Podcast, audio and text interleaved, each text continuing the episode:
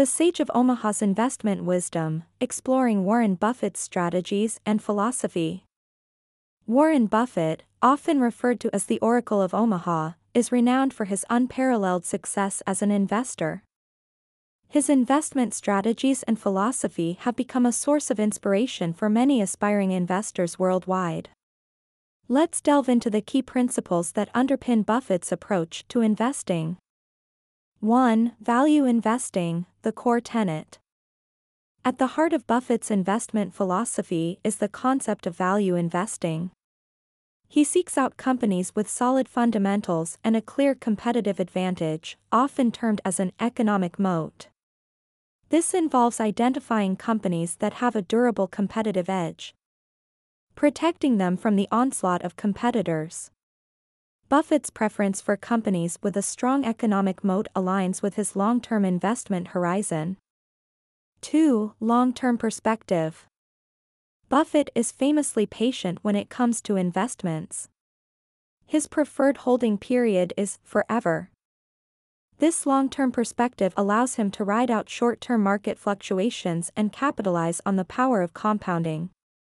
Buffett's belief in the intrinsic value of quality businesses guides him to maintain confidence in his investments, even during challenging market conditions.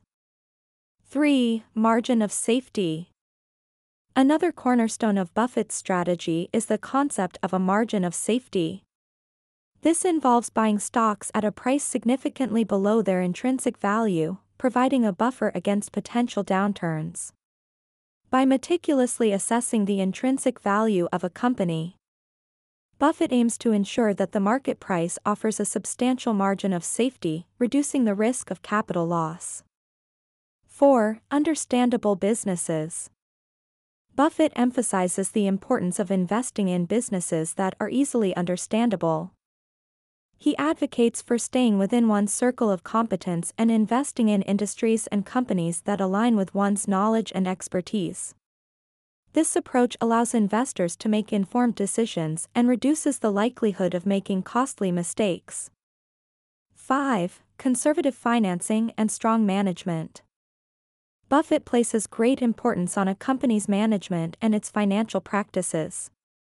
He prefers companies with conservative financing, prudent use of debt, and a management team with a proven track record.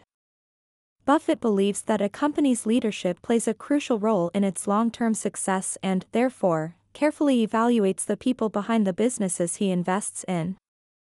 In conclusion, Warren Buffett's investment strategies are rooted in the principles of value investing, long term thinking, margin of safety, and a deep understanding of the businesses he invests in. His success over the decades underscores the effectiveness of these principles. As investors navigate the complexities of the financial markets, studying Buffett's strategies can provide valuable insights and timeless lessons. Congratulations on completing the challenge.